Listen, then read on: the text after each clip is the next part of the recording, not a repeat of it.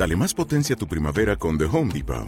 Obtén una potencia similar a la de la gasolina para podar, recortar y soplar con el sistema OnePlus de 18 voltios de Ryobi desde solo 89 dólares. Potencia para podar un tercio de un acre con una carga. Potencia para recortar el césped que dura hasta dos horas.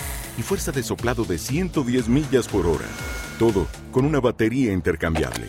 Llévate el sistema inalámbrico OnePlus de 18 voltios de Ryobi. Solo en The Home Depot. Haces más. Logras más. ¿Todo el día chupando rueda? Este es tu podcast, Bici Escapa Podcast. Bici Escapa Podcast.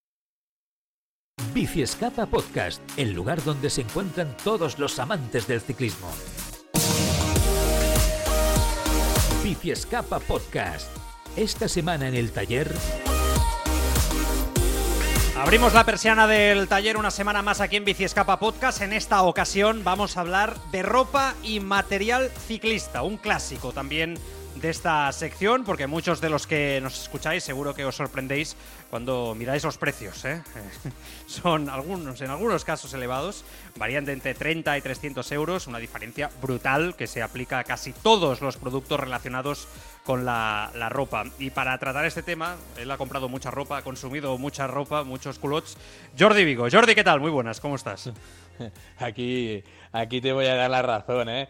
Mi mujer a veces se pone las manos a la cabeza porque abre el armario y dice, madre mía, pero si tienes más ropa de bici que de calle. Y, y, y, a veces es verdad, porque al final por trabajo cada uno Sí, se sí. compra ropa para ir a la calle, pero para ir en bici queremos ir con- como pinceles. Y la verdad es que te paras a mirar lo que te gastas en zapatillas de ir en bici, que no me lo gasto en zapatillas de calle o en pantalones y te pone las manos a la cabeza. Totalmente, totalmente. Bueno, pero Además van igual, ¿no? ¿O- o Sí, no? sí, sí, sí, Ah, sí, vale, sí, vale, sí. ver Eh, eh, raro. eh, es- te- tengo un armario eh, que, que es de aquellos que cuando lo abres te cae encima la ropa. No, no tanto, pero, pero sí que es verdad que, que sí, que sí. Es, es- es cierto que, que con el tiempo, en mi caso, por ejemplo, fui aprendiendo a combinar mejor los maillots. Lo- eh, al principio era un poco desastre. Yo creo que todos, ¿no, Jordi? Al principio salíamos un poco en la bici cuando empiezas a ¿no? coger un poco de tacto con ella, pues te, te pones un poco lo primero que pillas, ¿no? Y a medida que te vas, Sí, entre sí, comillas, sí. profesionalizando, vas gastando más dinero en ello. Ahora también te digo una cosa, ¿eh? Eh, Yo sí noto mucho la diferencia de prendas de calidad encima de la bici. Hay que no, yo sí lo noto mucho, Jordi. Mucho. Hombre, yo voy supuesto, mucho más ahora, a- Ahora lo iremos hablando, pero sí que es cierto que hay, hay precios y precios, ¿no? Pero obviamente Ya. si pagamos por una cosa un precio y luego otra por otro precio, Claro. sus diferencias tiene que haber. Por supuesto, por supuesto. Bueno, la gran pregunta, la, la- la principal, ¿eh? que la gente se pregunta muchas veces con, con el tema de- del material y, y en este caso con la ropa especialmente, ¿por qué hay tanta diferencia de precio en la ropa ciclista, Jordi? Es que, ¿por, qué? ¿Por qué hay tanta diferencia? Pues mira, puede ser por diferentes motivos. Obviamente, lo que todo el mundo pensará enseguida son las calidades. No es lo mismo un culote ni, o un maillot de 30 euros que, como bien has dicho, uno de 300. Que luego ya luego entraremos si vale la pena o no esa gran diferencia. O a lo mejor con una gama media estamos bien, ¿vale? Luego también podemos pagar, eh, puede influir el diseño. Obviamente también la marca. Ya lo sabemos que muchas veces solo por llevar la marca pagas un plus, ¿vale? Y luego también estáis de acuerdo conmigo que últimamente cada vez tenemos más marcas que no sabemos de dónde han salido, pero que gracias a una campaña de marketing muy potente nos hacen desear esta ropa, con lo que conviene también con Claro. su precio. No sé si os ha Mm, pasado pone- que ahora, Sí. ahora cada vez vemos más marcas que no sabemos cómo, de dónde han salido, pero hostia, quiero, quiero esa marca por, por las campañas de marketing que hacen que la verdad es que Capricho. están muy bien elaboradas. Eh, y te entra el capricho, ¿no? Muchas veces, ¿eh? Eh, a veces Mm. también por diseño, porque la lleva este Pascual o Mengano, no hace falta decir nombres, y te entra por los ojos y, tiene que ser esta.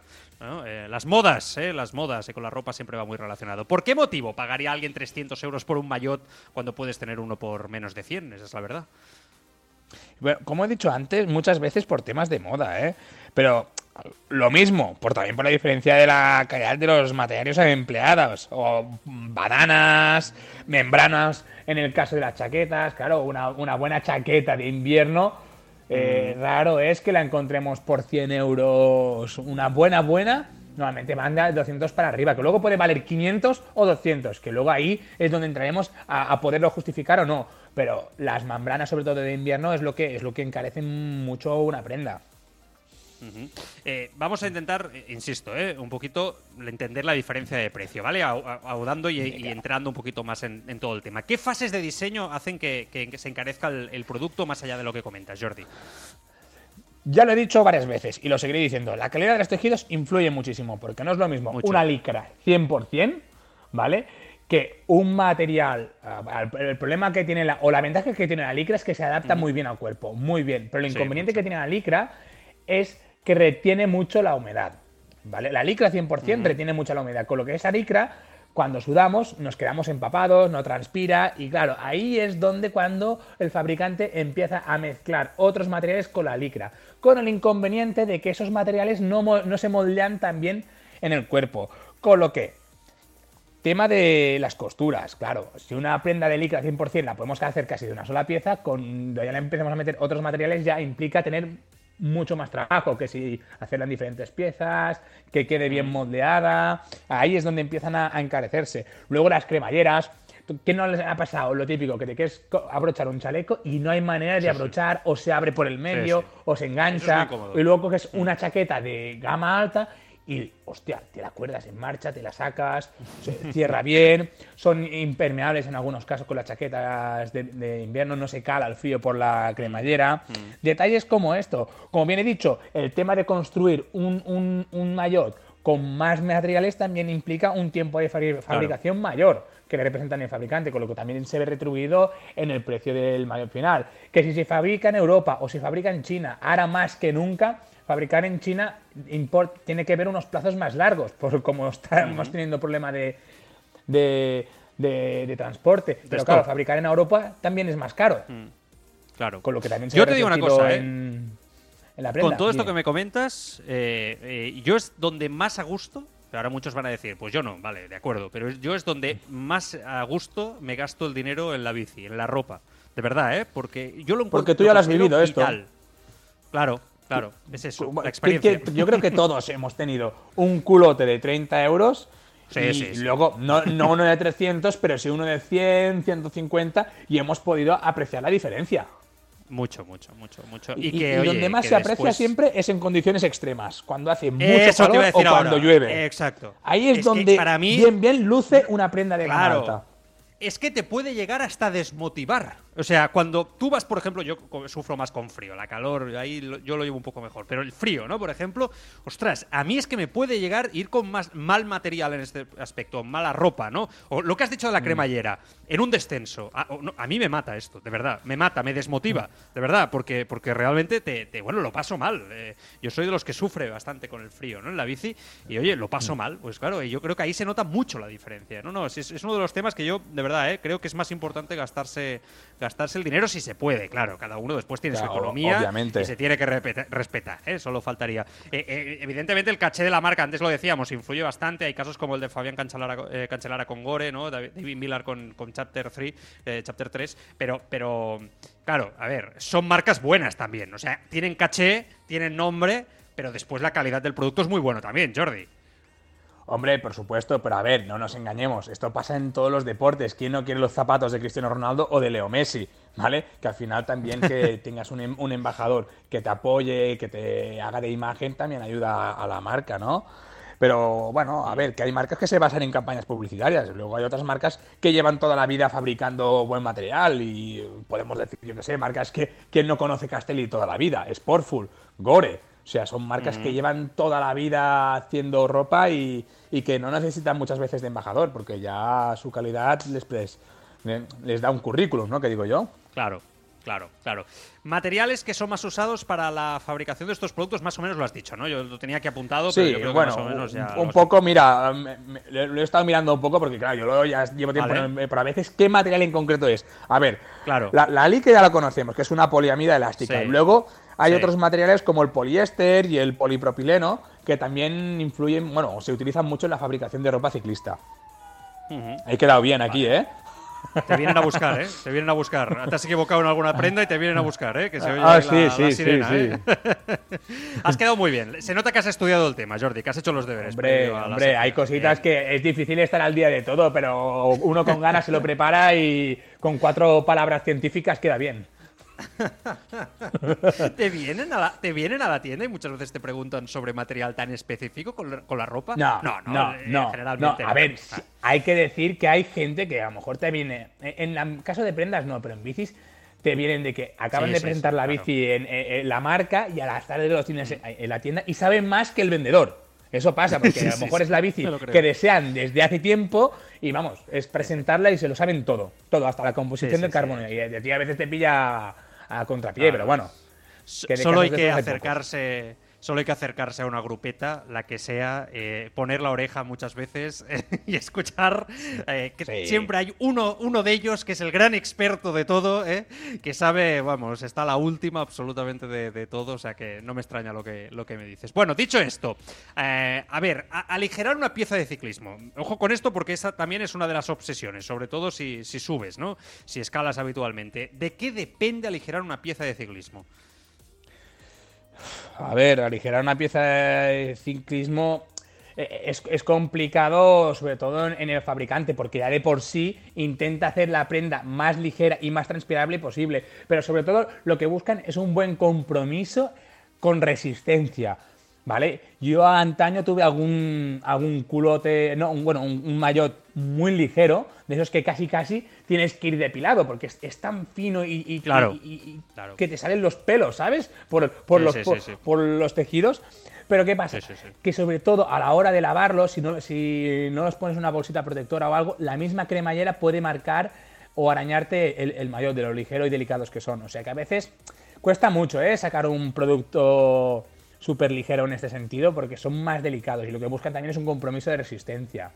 Sobre todo Claro. para el usuario final. Al final, los profesionales les da igual si hacen un par de carreras y lo tienen que tirar, porque muchas veces es lo que hacen, la que se les gasta un poco el culo. Pero nosotros no. Pero nosotros no. y claro, a, a gente que ha invertido un dinero, eh, 300 euros, y que por lo que sea, enseguida se le. O, o serán los bolsillos, o que a quien no le toca las narices que se, que se le den los bolsillos de Mucha rabia. cosas. Mucha rabia. ¿Vale? Con O lo que esto- eh, eh, eh, es, es difícil hacer un material ligero, transpirable y resistente. Y las marcas, Claro. pues bueno, invierten mucho en este sentido. normal. Después hay otro tema donde invierte también mucho que es en la hipermeabilidad, ¿no? Eh, hacer impermeable una, una prenda es, eh, sobre todo las chaquetas, ¿no? Que son las que en este caso eh, normalmente te, pro- te protegen, ¿no? Yo no sé qué tecnologías se suelen añadir a ellas para intentar eso, evitar que transpire el agua, ¿no? Que es el objetivo cuando llueve. Mira, por ejemplo, como quién no va a conocer las membranas impermeables de que co- como sería Gore-Tex, que es lo que hace años que tenemos y que a misma casa de Gore va mejorando año tras año. Luego también tenemos la Polartec Neoshell, ¿vale? Que sería otra membrana también impermeable. Y ya para decir una cosa diferente, tenemos tratamientos de nanotecnología repelentes al agua, como puede ser el Norrain de Sportful o el Nanoflex de Castelli. ¿Vale? Que no son membranas como propio he dicho, pero son como son unos tratamientos que, bueno, eso lo podéis probar, ¿eh? Yo a mí me encanta hacerlo de vez en cuando para enseñarlo a algún compañero. Eh, mira qué chaqueta me he comprado, lo que hago, ¡pam! vaso de agua encima y casi casi lo puedes retener. Pero lo interesante de estas membranas es que tú le tires agua y no transpire hacia adentro, pero que tú soples la chaqueta desde dentro hacia afuera y puedas ver que sí que pasa el aire. De dentro a afuera. Ahí está la tecnología. Muy bueno esto. Una Yo no lo he hecho- nunca he hecho esta comprobación. Qué bueno. No, pues yo sí, yo sí, yo siempre, siempre lo hago, ¿eh? Una tecno- o sea, lo que interesa es que no, nos aísle del exterior, pero que del interior Vale. nos deje transpirar. Ah, Muy tú bien, puedes tener una sabes. chaqueta que repele muy bien el agua y que lo repele todo, pero que luego dentro pues también te aísle y cuezas en champiñones, ¿sabes? Que te abres y te sale de todo no. ahí dentro. No puede haber cosa más desagradable eh, cuando estás ahí horas encima de la bici, por supuesto. Por eso lo Eh, digo. Hay, hay un tema interesante, eh, porque entiendo que todo esto afecta a mayor tecnología, ahora nos estabas explicando algunas, afecta al precio, al precio final también, eh, sube el precio también, ¿no? Por supuesto, pues, hombre, por supuesto, claro, una membrana de estas de Gore-Tex o un ¿no? o un Polar Techno Shell de los 150, 180, 200 euros no acostumbra a bajar a no sé que lo encuentres de oferta, pero Claro. son- son membranas caras y al final todo el producto específico, eso no solo en ciclismo, sino también en, en monta- en montañismo, todo lo que es técnico y específico, pues es tecnología que se paga y que, bueno, ah, viene de gusto utilizarla porque la verdad es que en invierno, sobre todo, es donde más gozas ese tipo de material. Por supuesto. Respecto a las badanas, en el caso de los culottes, ¿con qué material se fabrican? Mira, normalmente los forros, ¿vale? Los forros de la- las bananas son de poliéster microfibra. Y en el interior Vale. normalmente se ponen espumas de diferentes calidades y densidades. A cada fabricante lo hace un poco a su modo, ¿no? Pero, por ejemplo, yo aquí siempre utilizo mucho Sportfood, ¿no? Tienen la badana Bodyfit, que es una badana media, de un acolchado medio, y luego tienen la Total Comfort, que, que es mucho más densa. Y la verdad que un día que tienes que hacer una tirada más larga de lo habitual, de una a la otra se nota muchísimo. ¿Qué pasa? También, como más densidad tiene y espuma, menos transpira. O sea que Claro. siempre lo mismo, ¿no? Hay que te- hay que encontrar una, un, un término medio entre comodidad y transpirabilidad. Vale. Eh, ¿en ¿Qué es lo que otorga la comodidad, Jordi? Mira, la comodidad, sobre todo tú puedes tener, que, que- eso algún día lo tenemos que hablar, ¿vale? No por mayor grosor vas a ir más cómodo si, por ejemplo, la badana, cada vez que tiene movimiento, cada vez que, da- que pedaleamos, se va moviendo.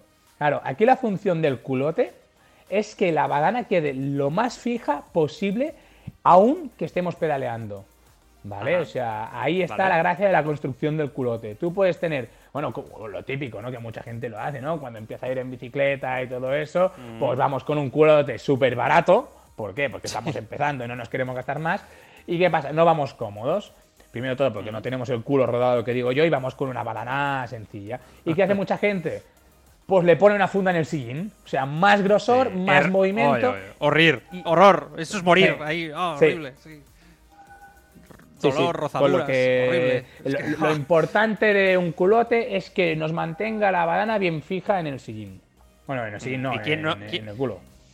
¿Y quién no ha tenido rozaduras por eh, equivocarse a veces en alguna cosa de estas? eh? Todos hemos pasado por ahí. eh. Sí, Nadie se sí, tiene que avergonzar de, de ello, eh, por supuesto. Vale, y me queda un tema, los acabados. ¿Qué son concretamente?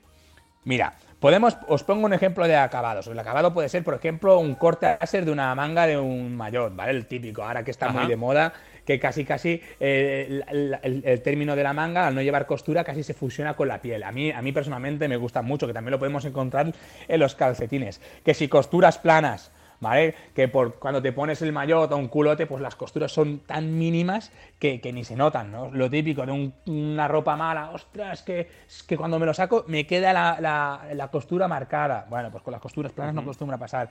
Que si el fondo de- del culote, o sea, la terminación del culote, vaya terminado con silicona, para que no se nos suba. ¿Vale? Los tirantes planos también, para que se amolden Sí. bien en el cuerpo. Y luego, pues podemos encontrar cosas como la protección UV, que por ejemplo, si hace sol, pues que nos proteja un poco del sol. ¿Vale? Estos serían un poco los cuatro acabados así, a grosso modo, que se me han pasado por la cabeza.